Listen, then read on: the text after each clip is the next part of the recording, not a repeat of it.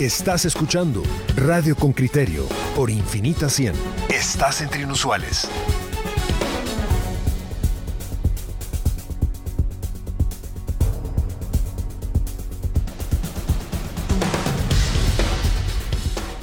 Bueno, aquí estamos de regreso. Le vamos a, presentar un reportaje de don Henry Bean en relación con esta norma, transgénicos, eh, alimentos transgénicos que se van a permitir. Lástima que no le dimos la voz a los oyentes porque los oyentes querían hablar de los apartamentos, pero bueno, no, después, no le damos este la voz. hay otro y, lo vamos y lo vamos a escuchar porque ya tenemos al invitado en línea. Eh, eh, se trata de semillas transgénicas que, pueden, van a poder acceder al mercado y lo que queremos es presentar qué trascendencia tiene esto. Escuchen primero a don Henry Ping. El informe de Henry Bean, reportero con criterio. La entrada en vigor de un acuerdo centroamericano que abre las puertas a las fronteras de Guatemala para que ingresen semillas modificadas o transgénicas genera controversia para unos y complacencia para otros. Se trata de un reglamento aprobado por el Ministerio de Economía y regulado por el Ministerio de Agricultura que permite la importación y producción de semillas transgénicas para el consumo y la venta. El acuerdo se crea en el marco del Plan de Integración Centroamericana y Unión Aduanera. Su aplicación, según el documento, es en el campo agropecuario, investigativo, experimentación, manejo, desarrollo, producción y comercialización. Eddie Mendoza, director ejecutivo de la Federación de Asociaciones Agrícolas de Guatemala, explica que las semillas transgénicas provocan variaciones en productos agrícolas para hacerlos más resistentes, incluso a los cambios climáticos. Es una tecnología que ya lleva 25 años en el mercado, que tuvo mucha, mucho choque al principio porque no conocíamos qué era pero yo creo que todos en Guatemala hemos comido eh, vegetales eh, genéticamente modificados. Todo aquel que haya comido, por ejemplo, cornflakes o pan, casi todos los cereales eh, en el mundo son semillas que ya han sido modificadas. Tomates más dulces, tomates más resistentes a una, a, una, a una sequía, a una salinidad de suelo Mendoza considera que la regulación de estos productos, más que efectos negativos, tendrá un impacto positivo para la industria agrícola del país. Y entonces esto lo que nos trae es altas productividades. En Guatemala tenemos una productividad de unos 40 quintales por manzana de maíz a 60. Honduras está usando esta tecnología desde hace ya un par de años ellos están ahorita en 7.5 toneladas. Todo el maíz que viene importado de Estados Unidos o de México es semillas que han sido genéticamente modificadas. La harina de soya, nosotros no producimos la soya que consumimos en Guatemala, la importamos. El trigo, la harina de trigo con la cual hacemos pan en Guatemala tampoco la producimos. Y todas esas semillas ya han sido modificadas porque los demás países sí están utilizando este tipo de semillas. En septiembre de 2014, el Congreso de la República, con 117 votos, derogó por presión social la llamada Ley Monsanto, que permitía el cultivo con semillas transgénicas. Los grupos de oposición ven en la nueva norma de semillas modificadas la sombra de la normativa derogada y temen efectos negativos en la agricultura y salud. Byron Garoz, investigador e integrante del colectivo de estudios rurales ISHIM, fijó postura. Entonces, cuando decimos que atenta con contra las semillas y la biodiversidad en Guatemala es porque estas semillas se mezclan con el resto, se contaminan por la polinización cruzada, el viento, las abejas, las hormigas, el mismo ser humano traslada semillas, pero también fundamentalmente porque hace dependientes a los productores de todo el paquete tecnológico que conllevan los transgénicos,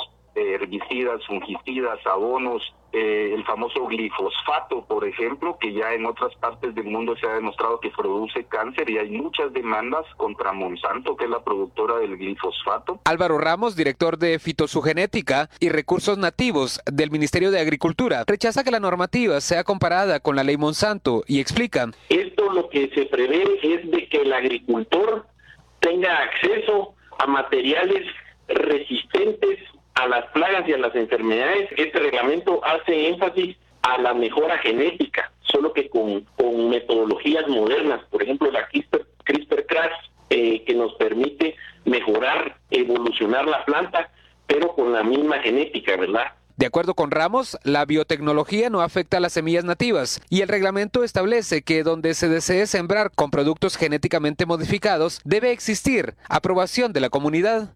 Este reglamento está vigente desde el pasado 1 de octubre. Fue publicado en el diario oficial el 10 de mayo de este año bajo el acuerdo ministerial 281-2019. Henry Bean, Radio con Criterio. Bueno, pues eh, visto el planteamiento del tema, vamos a hablar con don Mario Godínez, que es profesor universitario ambientalista, es decano de la Facultad de Agronomía de la Universidad de San Carlos. Eh, don Mario, buenos días. Muy buenos días a todos, un gusto saludarles. Gracias Mario por acompañarnos en esta mañana. Mire, arranquemos con un concepto básico. ¿Usted qué piensa de los transgénicos? Usted es un, pues es un científico, una persona dedicada a, la, a las ciencias agrícolas de manera eh, científica y profesional. ¿Cómo los ve? el, el, transgénico lo que pasa es que a veces hay confusión, hay eh, a veces se confunden transgénicos con otros productos de la tecnología agrícola, pero... Mario, acérquese un poquito más el, teléfono, por favor, para que le pueda escuchar con más claridad. Muy bien, ¿ahora? ¿Ahora, me escucha? Sí, mejor. Muy bien.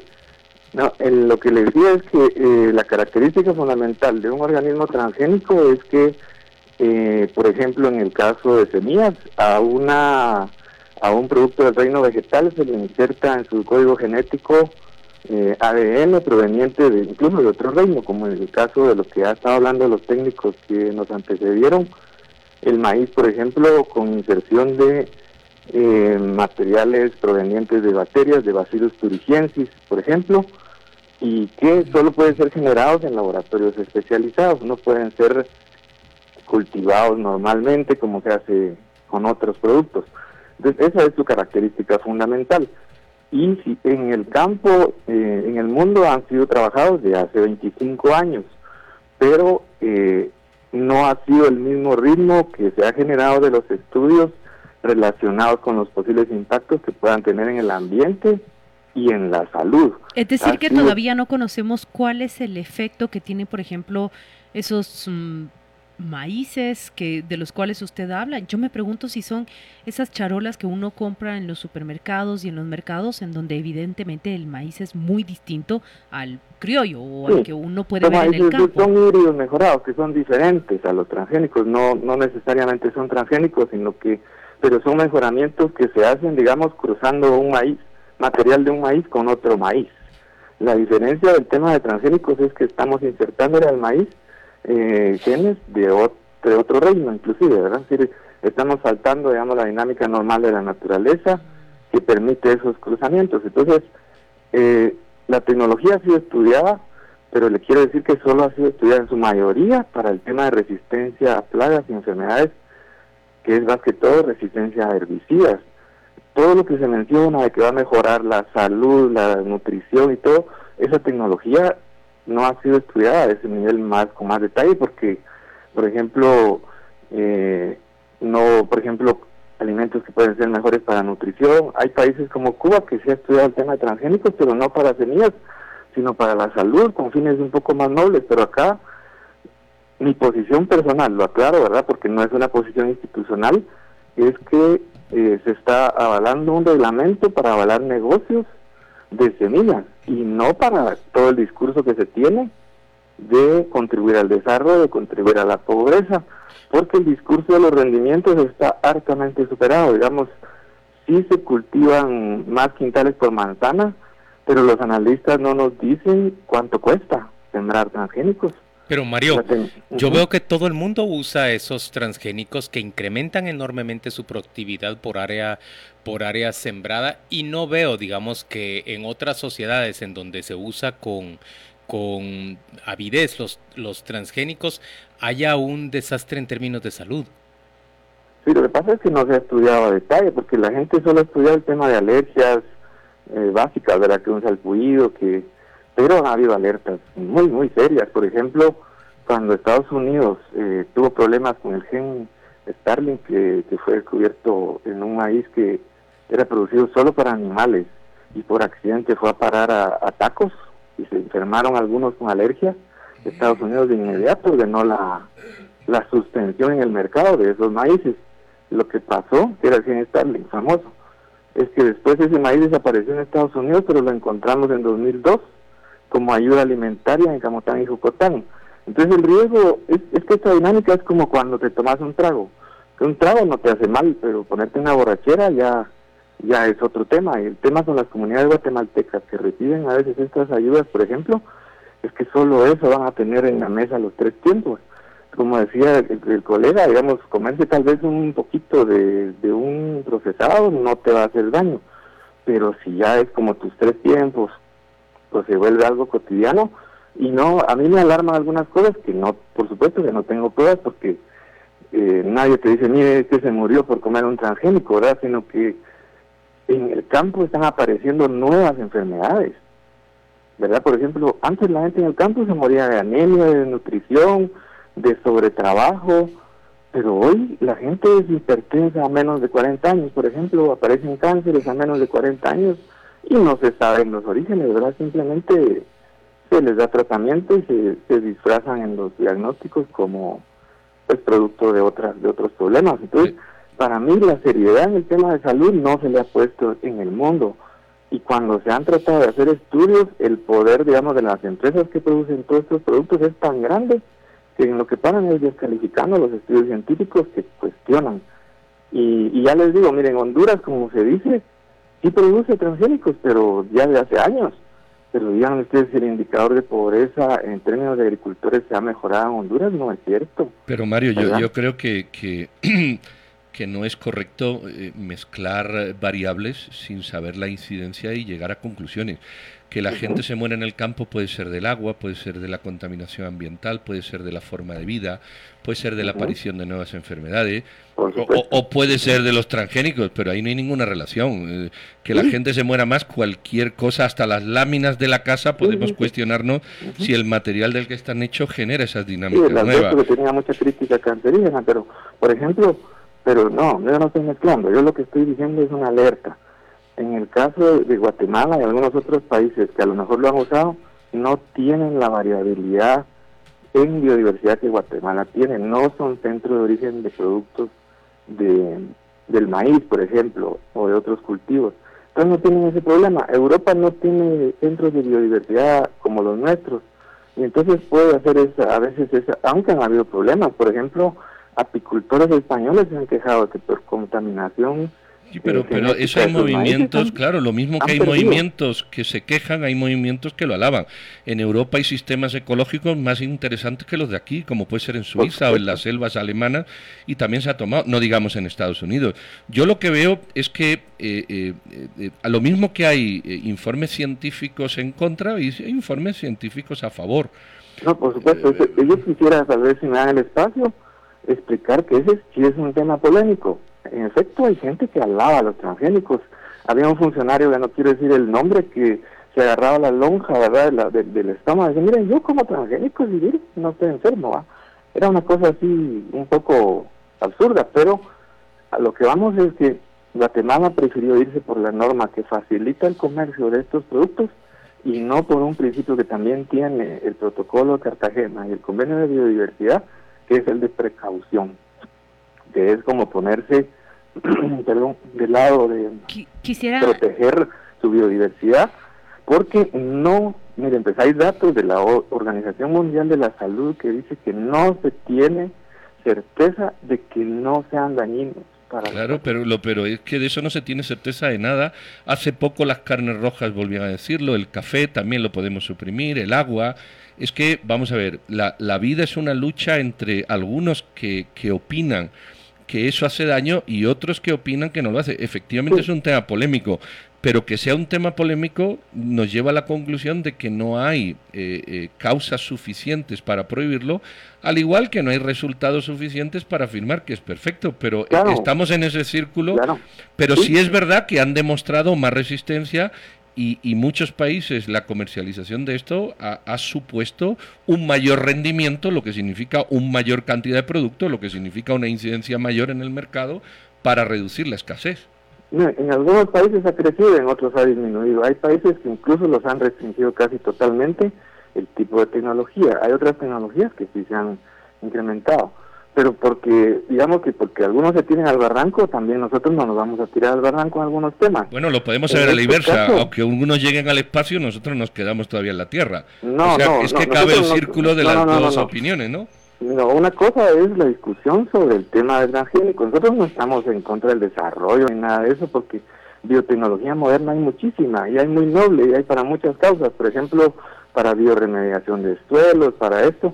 Pero en el tema de semillas se ha dado un virus solo a incrementar determinados mm, determinados problemas. Entonces yo lo, la alerta que doy a la sociedad guatemalteca y con todo respeto para ustedes, por supuesto, que son colegas de medios que se deben informar con objetividad como ustedes lo están haciendo, es la alerta es que no estamos seguros de los daños que pueden provocar a la salud. Y entonces debería haber más estudios, debería haber... El problema, por ejemplo, en Guatemala es cuando se forma la comisión técnica, ¿cuántos doctores en biotecnología en Guatemala? No llegamos a 50 cuántas gentes que puedan hacer las pruebas, ¿no? Y todos formados bajo el mismo enfoque. Entonces, con las normas ambientales tan laxas acá en Guatemala, no tenemos ninguna garantía que todo esto que se está hablando de que va a haber protecciones y demás, lo que dice el reglamento se vaya a cumplir. Ingeniero, eso es, sí, sí, por favor. Ingeniero, tengo la duda. Usted mencionó que hay un protocolo de Cartagena que ya establece una regulación que Mm, supongo, concluyo a partir de su respuesta, a la par de que se establece y se autoriza el uso de estas semillas, de estos em, productos transgénicos, se tiene la obligación de estar monitoreando cuál es su impacto. ¿Entendí bien? ¿O qué es lo que establece este protocolo, de Cartagena? ¿Cuál debiera ser el balance para que mm, tanto los agricultores o el país pueda obtener los beneficios a la vez que estar alertas y monitorear los riesgos. Sí, el protocolo lo que establece, el protocolo, digamos, de una forma más baja, pero también, digamos, que da permiso para importar y exportar. Pero establece, por ejemplo, en su artículo 4, que hay países que pueden ser con una normativa más drástica si consideran que hay peligros pues, para, para su biodiversidad o para el ambiente y que pueden usar el protocolo de otra manera.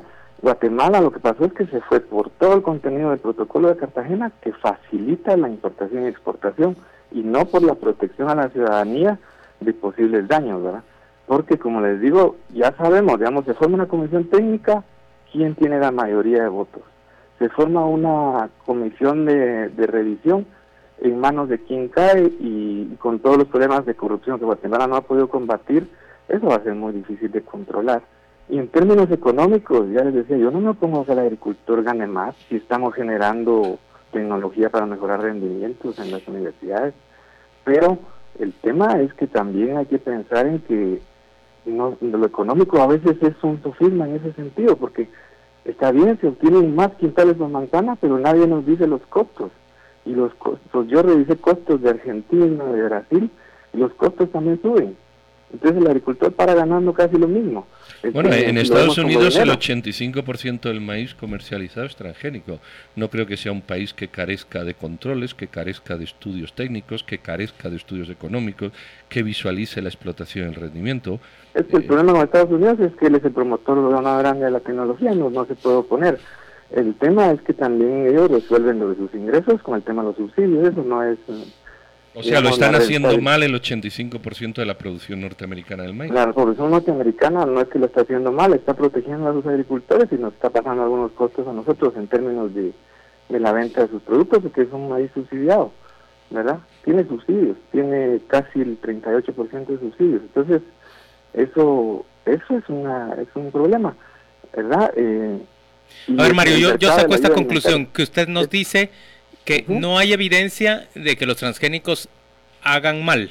Tampoco hay evidencia de que sean 100% eh, fiables o, saludables. Pero nos dice que hay que ser cuidadosos.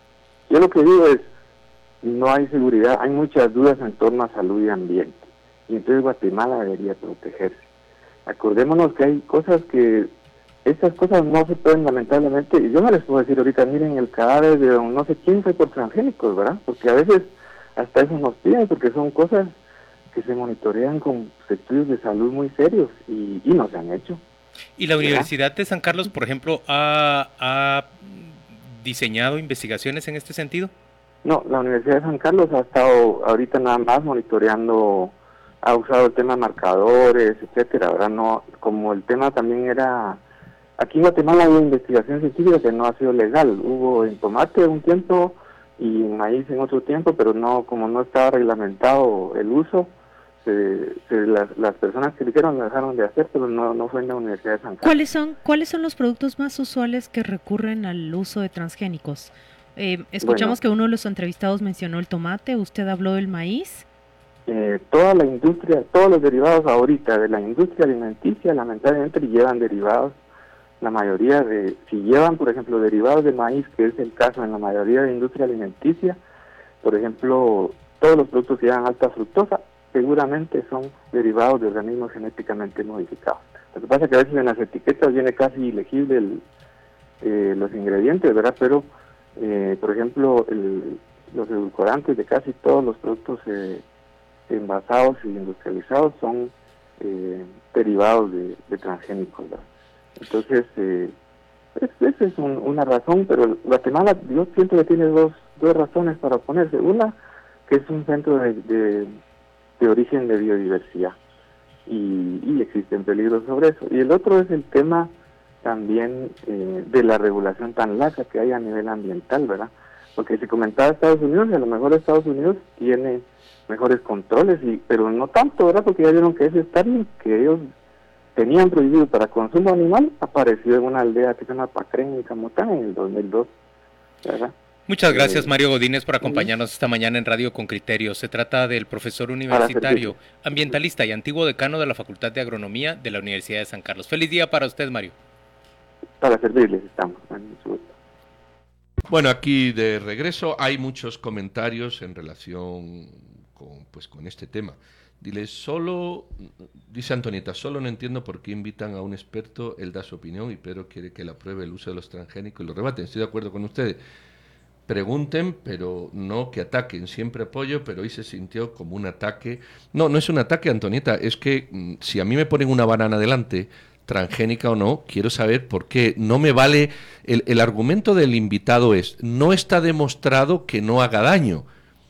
Eh, bueno, tampoco está demostrado que lo haga. Eh, entonces, cuando, cuando hay estudios científicos a favor de los alimentos transgénicos, hay estudios científicos en contra de los alimentos transgénicos. Yo solo me, me limito a darle lo siguiente detalle. El 85% del maíz que produce Estados Unidos para exportar y para consumir es transgénico. Bueno, más controles que hay allí. Ahora, si pensamos que allí también se lo saltan todo, bueno, pues entonces dediquémonos a los alimentos naturales y cuando la gente se moría en el siglo XV por alimentos naturales, aquí le echamos la culpa. Yo quisiera una discusión más amplia y más, y más completa y, digo con franqueza que querría más argumentos y no, y no solamente la idea de que no hay pruebas ni de A ni de B. E, eso me gustaría a mí más, hablar con gente que tenga más, más sustento para documentar su, su, argumentación. Leo lo que están diciendo nuestros, nuestros oyentes. Por ejemplo, Andrés Méndez me dice, los transgénicos son imparables. Todos los cultivos del mundo están contaminados y lo peor que están patentados y son propiedad intelectual. Lo que hay que ver es que no nos metan gol como en la última ley de transgénicos. Hablen de los 32 millones de quetzales diarios que generaron los guatemaltecos en Estados Unidos, nos está diciendo Andrés Méndez, y no solo de este tema. Osvaldo Herrera nos dice, desde el punto de vista político, el uso de los transgénicos es para monopolizar la semilla del maíz. Elisa dice, se sabe desde hace años que en Guatemala se consume el maíz transgénico. Y la verdad es que el sabor de las tortillas es muy diferente. Si antes me comía dos, ahora a veces una o ninguna porque el sabor es, es distinto. Eh, sí, pero, pero es que está también la teoría en contra. Eh, esa señora se comía dos, pero hay gente que a lo mejor come dos tortillas antes, no comía ninguna, porque gracias a que el maíz transgénico genera mayor producción, hay, más acceso. Catalina te rebate el argumento respecto a las bondades de, del maíz transgénico en Estados Unidos y dice, jajaja, hablar de transgénicos en un país que padece de obesidad y su comida transgénica y su comida es transgénica, ¿qué podemos pensar? Catalina, ese es el país donde la mayor parte de gente del mundo quiere ir a vivir, no se le olvide. En los años 50, dice Fernández, Fernando Palacios, los anuncios de cigarrillos los hacían los doctores. Eh, él está haciendo alusión a, que ahora muchos agrónomos defienden el uso de los, de los transgénicos como algo bueno, ¿verdad? O muchos agricultores defienden el, el, uso de los transgénicos como algo bueno. La verdad es que lo que veo es que hay una enorme desconfianza, una gran suspicacia entre nuestros oyentes también hacia el uso del transgénico. Dice Gerardo González el retalteco que está en Corpus Christi, dice, estoy de acuerdo con el ingeniero, nadie sabe qué precio tienen las semillas y el uso del abono, fertilizantes, si es que fuera necesario, aunque hace años me tocó investigar sobre eso y entendí que no se necesita más que la semilla. César Quintanilla nos dice, la semilla transgénica no se reproduce naturalmente, con el tiempo va a tener que volverse a comprar y comprar y comprar todo. Soy Marisol, dice, ¿los transgénicos saben igual que los alimentos que no han sido genéticamente mejorados? Se lo pregunta ella. Porque en Europa los vegetales y frutas son más grandes, pero no tienen el sabor que tienen los vegetales y frutas de Guatemala. Por ejemplo, usted va a un país europeo y compra en uno de esos mercados que ponen en las calles fresas y son unas fresas de tamaño así como de gigantes, ¿verdad? Parece de tierra de gigantes. Pero usted prueba la fresa y realmente el sabor no es muy bueno. En comparación, solo hago una comparación, yo estoy seguro que el tamaño de espárragos que hay ahora no existía antes, seguramente han sido genéticamente Alterados. modificados y ahí no veo que el sabor haya cambiado demasiado. A mí me gustaría discutir este tema con más científicos y poderlo hablar de una manera, digamos, que, alcanzar eh, opiniones más concluyentes respecto a si hay estudios o no. Me llamó la atención una de las opiniones que comentó, que entrevistó Henry Bean. Hablaba sobre tomates más dulces, dijo él, más grandes, pero además más resistentes a todos los efectos que el cambio climático tiene sobre la agricultura. Esas fueron tres características que mencionó directamente uno de los entrevistados por Henry. Pero, pero es que hay un punto más. Mario Godínez persuadió a Esteban, Pedro. ¿Perdón? Mario Godínez persuadió a Esteban, dice, yo creo que el profesor habla muy claro, está siendo muy claro y muy consciente de la realidad. A mí me abrió los ojos, dice, bueno, pues a, mí no me aportó absolutamente nada más que una militancia eh, eh, ecológica que la traslada a través de vectores científicos supuestos, porque no hemos hablado de nada de, con coherencia científica, disculpen. Vamos a ver, los transgénicos no solo producen más alimentos, también luchan contra plagas. Es como si usted dice ahora, porque es lo mismo. Ay, pero yo no me pongo medicina, tanto medicamento actual que está actuando mal sobre mi cuerpo. Claro, porque en el siglo XXI hay unas epidemias, unas pandemias y unas enfermedades que no había en el siglo XII y viceversa. Y entonces han tenido que actuar medicamentos diferentes. Ay, es que antes en el siglo XII la gente no tenía estrés. No, pero se moría a los 30 años.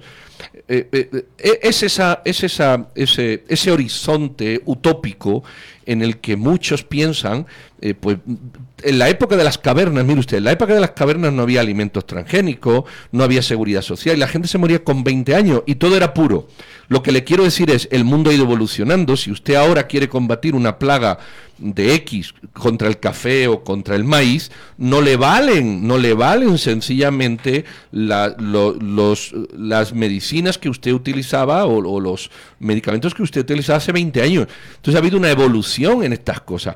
Eh, eh, cuando digo, en Estados Unidos se consume el, el 85, ay, esos gringos no, esos europeos tampoco. Bueno, pues entonces nos vamos al Valle del Polo Chía a comer tortillas de maíz naturales y a morirnos de hambre. Yo considero que Mario Godínez lo que tenía es un posicionamiento muy claro sí tenía información para rebatir y para fundamentar sus argumentos. Tenía un posicionamiento y lo dijo claramente. Aclaro que este es mi posicionamiento. Y te mencionó, por ejemplo, el caso de los maíces que han debido de ser suspendidos en Estados Unidos. No entró en el detalle específico de ese caso, pero nosotros sí conocemos que esa alteración que ha modificado algunos vegetales es sujeto de estudios. Pero por el otro lado, no ignoremos que también la ciencia se ha dedicado a estudiar el efecto que tiene la alteración de ciertos alimentos en los cuerpos de los hombres, las mujeres y los niños. Eso no se puede ignorar.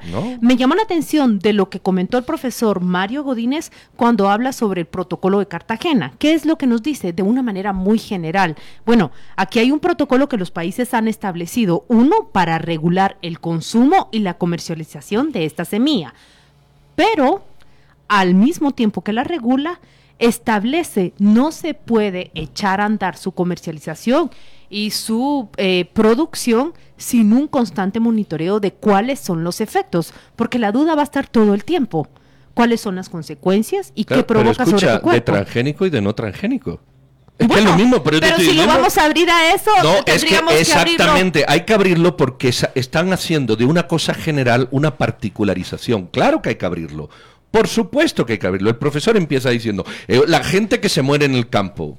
¿Pero por qué se muere la gente en el campo? Estuardo Quesada dice... ¿Por lo transgénico? No, Estuardo Quesada dice, muchos vegetales son cultivados con hormonas de crecimiento. Eh, aquí se utilizan en mini vegetales que exportan a Estados Unidos. Brian Herrera nos dice, estoy de acuerdo con el uso de los transgénicos. Saben igual, 85% del mundo los usa. Son más baratos y resultan eh, en una mayor productividad de la tierra, son más resistentes. Dos campos de maíz, uno natural y otro transgénico, eh, frente a una sequía, normalmente sobrevive el transgénico y así se puede comer lo que ha producido. Quisiera una discusión más científica y sin tanto sesgo. Ese es el futuro. Yo estoy con Brian. Yo, quisiera una discusión más científica, pero honestamente eh, no creo que vos, Pedro, estés eh, argumentando a favor de una, de una discusión más científica cuando no buscas eh, o, propones argumentos técnicos sobre por qué consumir el, digamos, solamente el hecho de que lo consuman el resto. No. A, mí me gustaría encontrar estudio y discusión real. Claro que, yo no domino esos él Mencionó, él mencionó el del maíz en Estados Unidos. Claro, pero es que nos hemos quedado con el maíz. Y hay un montón. Los transgénicos es para un montón de cosas. Habrá transgénicos que hagan daño, habrá transgénicos que no hagan daño. A mí comerme una uva sin pepita me resulta más agradable que comérmela con pepita. Y sencillamente la pepita es un cambio justamente transgénico que no hace ningún daño. Lo que no podemos es estar en contra. mi postura es que no estoy en contra. Ahora te lo voy a justificar. No, yo, mi postura es estoy exacto. pero estoy hablando del profesor que nos habló. Yo lo que quiero son son su, él dijo, no hay, no hay estudios concluyentes de que esto haga daño. Bueno, pues si no hay estudios concluyentes de que haga daño, porque lo vamos a prohibir? Es que tampoco hay concluyentes que hagan a favor como todo, si así nos estamos cuestionando ahora la carne roja, el café, el azúcar, es un cuestionamiento continuo por parte de grupos de científicos. Eh, este oyente que nos escribe desde Estados Unidos nos dice, los transgénicos acá en Estados Unidos son buenos, pero regulados y científicamente probados. Lo escribe en mayúsculas como para subrayarlo, ¿verdad? Claro, en Guatemala, ¿quién verificará que cada producto sea bueno? Es como los genéricos de medicamentos, dice la misma cosa. No, no, es, no es lo mismo, es que ves cómo se mezclan las cosas y se da, no es lo mismo, no tiene nada que ver. El genérico de un alimento, de un, de un medicamento es la sustancia base que lo compone o que lo integra, lo otro es una modificación, es que el genérico no está modificado. Un oyente con criterio nos está mandando la recomendación de hablar, oí Regina, Regina, eso es para ti, con Estuardo Solares, jefe de, de genética de INASIF, que, que antes trabajó en una especialización, hizo una especialización en modificaciones genéticas. Sería interesante conversar con él y con otras personas más que pudieran ayudarnos a, entender este tema. Yo, yo pregunto una cosa, que puede parecer babosa, pero así soy yo. Eh, baboso. El asunto es, un injerto, una planta que ha sido modificada vía injerto, no es considerada genética, no es transgénica, ¿verdad? No lo sé, no lo sé porque a lo mejor eso no tiene modificación genética, sino que solo lo que tiene es la unión de cosas. O no sé si esa unión de cosas. Porque yo, yo recuerdo, digamos, árboles que eran eh, desde que yo era niño, ¿verdad? Que les metían un, un bastaguito, una cuña de, otro árbol para modificar y que el aguacate fuera de esta manera o que el limón fuera de esta otra manera. Eso altera, altera sensiblemente el contenido y puede llegar a causarme un daño, aunque era solo de origen vegetal la modificación que se incluye. Él dijo, hay modificaciones que se dan dentro del propio reino vegetal. Cuando se refirió a los maíces, lo escucharon. Es que aparte son las modificaciones de una familia con otra, pero acá estamos hablando de temas completamente distintos. Y el hecho de que nosotros nos encontremos limitados, porque prácticamente es un tema muy técnico y científico, no es exclusivamente nuestro. Ese es justamente el alegato que han tenido, por ejemplo, cooperativas, agricultores, de que el reglamento que fue publicado es, prácticamente críptico para, para mucho, mucha de la población. Vamos a tratar de establecer injerto, lo que tú has dicho. Injerto, injerto, sí. Vamos a tratar de establecer comunicación con este científico, Estuardo Solares, alguien, miren, que, que se convierte en una referencia a nivel regional. está ahora en el INASIF y veremos si, si, nos puede explicar esto. Bueno, queda mucho por hacer. Eh, lo, lo, que yo sí he visto, eh, y, esto no sé si usted lo comparte conmigo, es que todos los, los alimentos, ¿cómo se llaman los alimentos naturales? Esto dicen alimentos orgánicos. orgánicos. Orgánicos son más caros que los no orgánicos.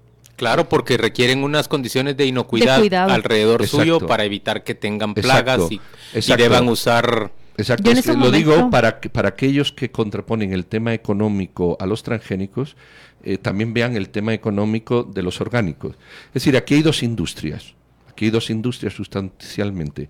La industria que opera a precio más caro por el tema orgánico es una opción de vida y la industria que opera más barato al tema transgénico es otra opción de vida. Entonces, lo que uno tiene que estar es informado qué opción de vida quiere. Y, lo orgánico cuesta más y, y a lo mejor no hace daño, no lo sé, porque toda la vida de Dios ha habido orgánico y la gente también se ha muerto otras cosas, y lo transgénico es más barato y tampoco sé cómo afecta porque falta este tipo de cuestiones. No vale decir, lo transgénico es una industria que pretende imponerse, cuando hay otra industria, que es la, orgánica, que también pretende eh, hacerlo. Entonces es un debate. Pero, digamos que ahí estás hablando de un mercado para exquisitos, porque en términos generales eh, el grueso de una población no tiene acceso al producto orgánico. A mí me gustaría saber, ahora mismo que vos hablabas, estaba pensando, imagínate imagínate que en el supermercado, en, el, en los anaqueles de vegetales, estuvieran identificados cuáles productos son transgénicos y cuáles productos son, digamos, de, un origen de un origen endémico local. Es información hay, lugares a lo que uno tiene derecho. Pero ahora les planteo este cuestionamiento a ustedes yo no compro en un supermercado mis vegetales, yo los compro en el mercado. Si usted va a la terminal, seguramente el, 90 o 85% de los productos que usted consume provenientes de los mercados son, son han tenido modificaciones genéticas, tú es muy probable. Visto las charolas de Porque provienen de semillas nuevas. Las, las charolas que venden de los elotes en, en el mercado, estoy hablando no del supermercado. El elote amarillo. Sí, esto prácticamente le digo al profesor, cuando uno lo mira tan perfectito, uno dice, bueno, la naturaleza lo produce así. Cuando uno los ve en el campo, no son así. Entonces él dice, tienen modificaciones, pero hay que aprender que hay modificaciones que se producen dentro del mismo reino vegetal y aquí estamos hablando de otro tipo de modificaciones. Bueno, pues ahí está el debate para que ustedes lo hagan. Y la, y la siguiente pregunta, ¿está usted preparado para discernir ¿Tiene usted criterio claro o sencillamente se deja llevar por más? ¿Cuánto ha leído usted de transgénicos? ¿Cuánto sabe de transgénicos? ¿Cuánto se ha acercado a las teorías? ¿Cuánto de todos los que hoy hemos opinado sobre transgénicos hemos leído siquiera 30 páginas de transgénicos? Porque no se trata de transgénicos sí, transgénicos no, se trata de cuánto usted está enterado para opinar y tomar sobre todo una decisión responsable. Esa es la pregunta que hay que hacerse. Todo lo demás son palabrerías. Nos vamos a corte. Oyentes con criterio, estamos recibiendo una gran cantidad de, comentarios. Sara, por ejemplo, nos dice eh, que hay mucha diferencia entre material genéticamente modificado y semillas mejoradas. Dice, Monsanto, la antigua Monsanto, que hoy está incorporada a Bayer, dice, tiene un laboratorio de investigación de semillas en Baja Verapaz. Los vegetales que investigan son tomate, pepino, pimientos de colores, entre algunos otros oyentes, a nosotros mismos nos sorprende el, el, frenesí de comentarios que está generando el tema y la discusión de los transgénicos. Fácilmente, yo no sé cómo lo entienden Claudia y Pedro, pero es que pocas cosas son tan próximas, tan cercanas, tan íntimas a, a cualquier persona como lo que te metes a la boquita cada día, ¿no? Yo, voy a leer un comentario y luego voy a hacer un, y luego voy a hacer un. Ese es el que te dio risa. Una oferta, sí. Juan Pablo Amado, nuestro estandupero que dice, yo estoy, yo apoyo los alimentos transgéneros y su movimiento. ¿Transgénero? Transgénico. Como dicen aquí, transgénicos, hombre, ¿cómo que transgéneros, hombre? Bueno, eso fue lo que dio risa. eso me hizo risa. Eh, hagamos una cosa, hagamos un ejercicio. Todo el que opine a partir de ahora que diga, yo he leído, no sé, y diga lo que ha leído, y luego que haga la opinión, para saber cuántos de los que opina que han leído. Porque decir, no me gustan los transgénicos, oye, ¿usted ha leído algo de eso? No. También reconocer desde acá mismo que es un tema que requiere mucho conocimiento y mucha especialización. Exacto, requiere. Da igual, si, si usted va al mercado, igual que yo, ¿eh? Y no tiene ni idea de lo que compra, no tiene usted ni idea, y yo tampoco, ¿eh? ¿De qué nos quejamos? ¿Por qué pensamos que otros nos tienen que regular la vida si nosotros mismos no entendemos de eso? Juan Luis decía, yo voy al mercado, compro un pimiento porque me gusta, porque me parece bien, porque está colorido, porque la señora es de confianza. ¿Usted sabe si es extranjero? No. ¿Alguna vez lo ha preguntado? No. ¿Está preparado para identificarlo? No. Entonces, todos estos comentarios de, de transgénicos, sí, no, qué bueno, qué malo, pongan ahí, me he leído ABCD y luego hagamos la opinión. Vamos a ver cuántos aportes hay en relación con un comentario más racional que la emotividad que produce el tema. Pero, pero creo que ese mismo comentario aplica para nosotros como, como conductores. Eh, eh, creo, creo que nos planteamos frente a un tema como estos, el de los transgénicos y los alimentos transgénicos. Yo de entrada. ¿Tú de entrada qué? Me reconozco una ignorante total del tema. Leí el reglamento ayer, me ocupé de leerlo y dije, bueno, si está escrito de una manera encriptada, ¿quién lo va a entender? Los representantes de las asociaciones de agricultores han dicho, es no es legible. Tenemos que hacer un estudio y una revisión de a qué se refiere. Ese es el punto número uno. Punto número dos, los temas que uno pueda manejar, pues opiniones podrá tener uno. Mil, me gusta, no me gusta, desconfío, confío, pero sustentado en qué. Poncho nos dice, la analogía que hacía el oyente con los medicamentos genéricos es totalmente válida. El principio activo no es el genérico. Para que un principio activo sea genérico, debe contar con estudios de bioequivalencia y biodisponibilidad que acrediten que es igual al original. Sin esos estudios no es un genérico.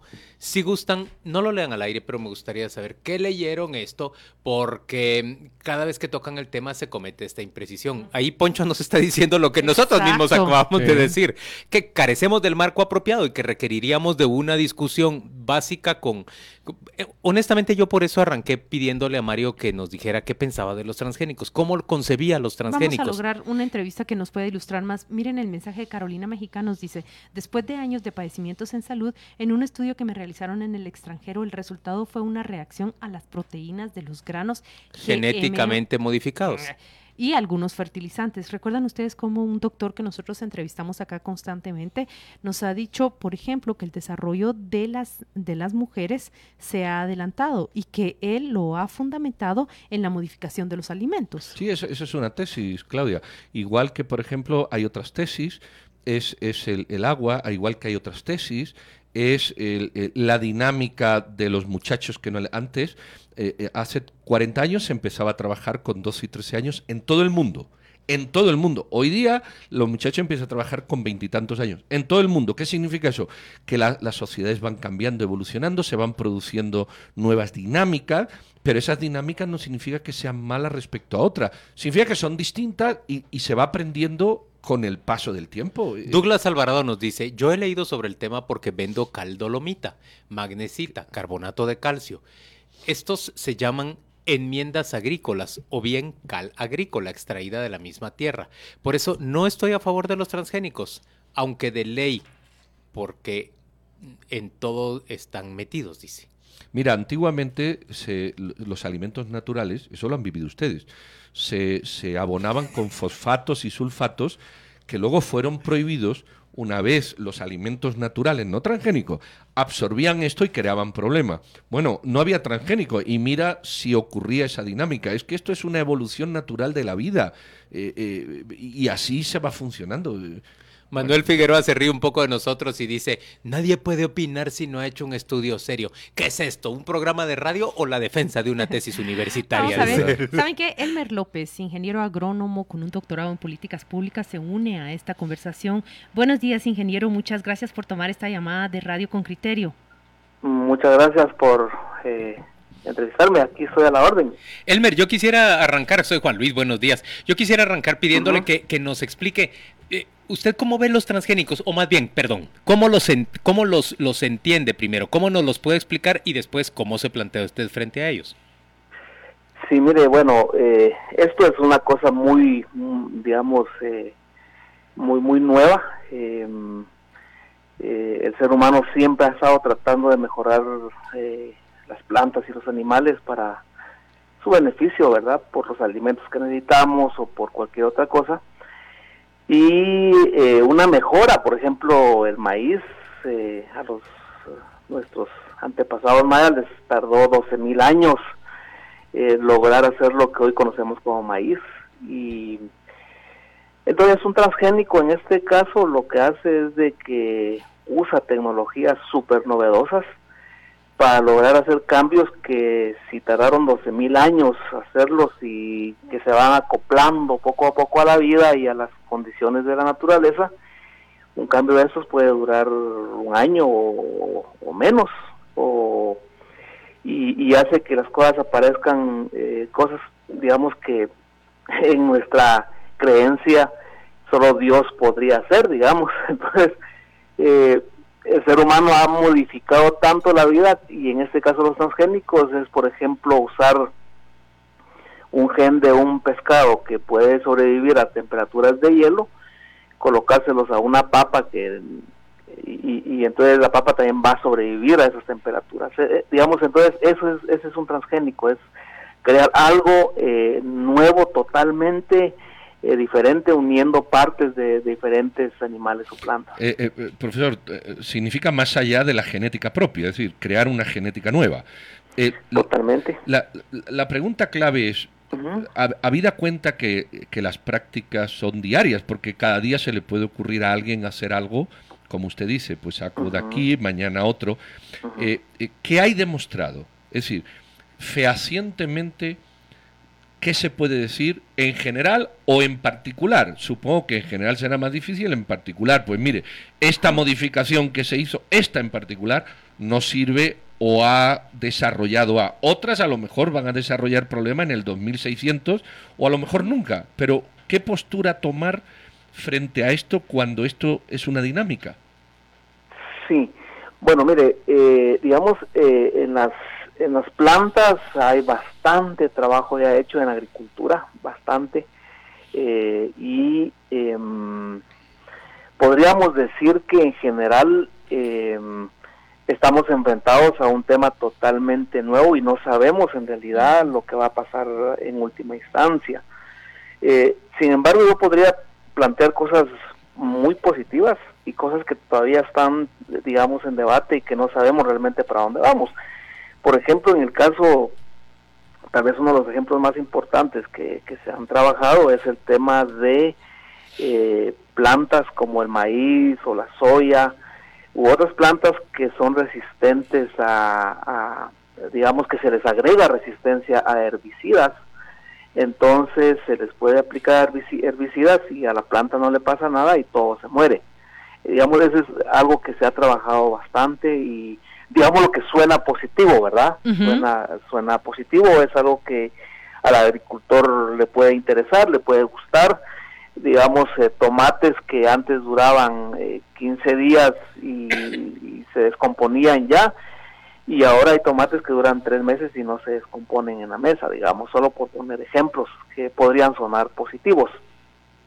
Em, ahora, digamos, si me voy al otro lado, digamos, el mismo ejemplo de, em, eh, de usar eh, herbicidas para lograr que todas las malezas se mueran y solo queda el maíz, eh, ¿qué es lo que ha pasado finalmente? Que ahorita mismo las empresas que crearon estos herbicidas para aplicarlos están siendo demandadas porque hay un sobreuso muy fuerte del herbicida. Digamos que son como efectos colaterales si ustedes quieren, pero digamos entonces en otras palabras, sí están habiendo, eh, eh, eh, digamos, efectos de, al modificar algo, qué es lo que pasa, digamos, porque lo que yo creo es que hay que verlo integralmente. Y, y entonces, al final, lo que está pasando es que han habido demandas, pero millonarias, millonarias ante a empresas, porque, digamos, están creando condiciones para que pues la gente pueda adquirir más cáncer, por así decirlo. Estoy poniendo un ejemplo muy así conocido, creo yo, en los últimos tiempos. ¿Qué, qué se puede hacer eh, el, el, ciudadano de a pie eh, frente a, vamos a decir, esta, esta dual interpretación de las cosas, esta, este, este movimiento continuo de prueba y error? Eh, o, qué, ¿O qué se puede hacer por parte de los gobiernos en relación con lo mismo. Le voy a poner un ejemplo. Decir, bueno, mire, ante la imposibilidad de, que se prohíba o se acepte porque faltan argumentos eh, coherentes, lo más que se podría hacer es poner una etiqueta diciendo, mire, esto es transgénico y ya verá usted si se lo come o no. O sea, esa responsabilidad individual o si usted quiere colectiva, ¿qué ideas se le ocurren para manejarla? Sí, mire, yo creo que lo, lo, lo mejor es, eh, eh, creo yo, digamos como política pública, es lograr establecer mecanismos que permitan eh, que no hayan desmanes, digamos, ante esto. yo, yo personalmente creo que sí puede ser beneficioso en un contexto controlado eh, fuertemente. Ahora, digamos, yo, podría argumentar otra cosa, digamos, en donde hay una alta diversidad como Guatemala, que está considerado como un país mega diverso en el mundo, uno de los 10 países que tienen más diversidad a pesar del tamaño que tenemos, yo creo que es, es, es sano, digamos, para toda la sociedad pensar qué hacer con ese tipo de cosas. Yo estaba leyendo el artículo, digamos, el reglamento este 6019, que es esta este protocolo que se creó para lograr dinamizar el comercio entre Honduras y Guatemala. Y eh, para mí hay fallas muy fuertes que, que permiten pensar de que ahí algo está malo. Por ejemplo, solo poner un ejemplo, hay, hay un artículo de, del reglamento que dice que si la empresa que quiere introducir un transgénico solicita que se trate con confidencialidad su caso, eh, puede existir esa confidencialidad sin ningún problema, saltándose, eh, digamos, leyes como, les, como lo es el derecho al acceso a la información. no, tiene sentido, uno puede sospechar que algo hay porque eso no tiene sentido. Eh, ¿Perdone? Que digo que uno puede sospechar que hay algo porque eso no tiene sentido. Mm, es decir, no mm. tiene sentido el acceso a la confidencialidad de un del claro, cuando lo quieren comercializar. Y dice uno, bueno, ¿qué sentido tiene eso que no sea ocultar algo, verdad? Sí, es que sí, lo que pasa es que el, el, tema es este, digamos, como yo lo entiendo de acuerdo al reglamento. El reglamento es claro de, del, del proceso. Sin embargo, eh, digamos, o sea, si alguien, si una empresa quiere introducir un organismo genéticamente modificado al país, tiene que hacer pruebas previas, ¿verdad? Entonces, eh, esa, y, finalmente se libera a, digamos, a, la compra y venta del producto genéticamente modificado. Entonces, lo que dice el reglamento es que todo ese proceso puede ser confidencialidad confidencial previamente. E, ese es el tema. Y solo ese, solo, solo eh, por, por, por poner un ejemplo, eh, solo ese artículo de, de, ese protocolo eh, entra uno en sospecha. ¿Por qué se establece este tema de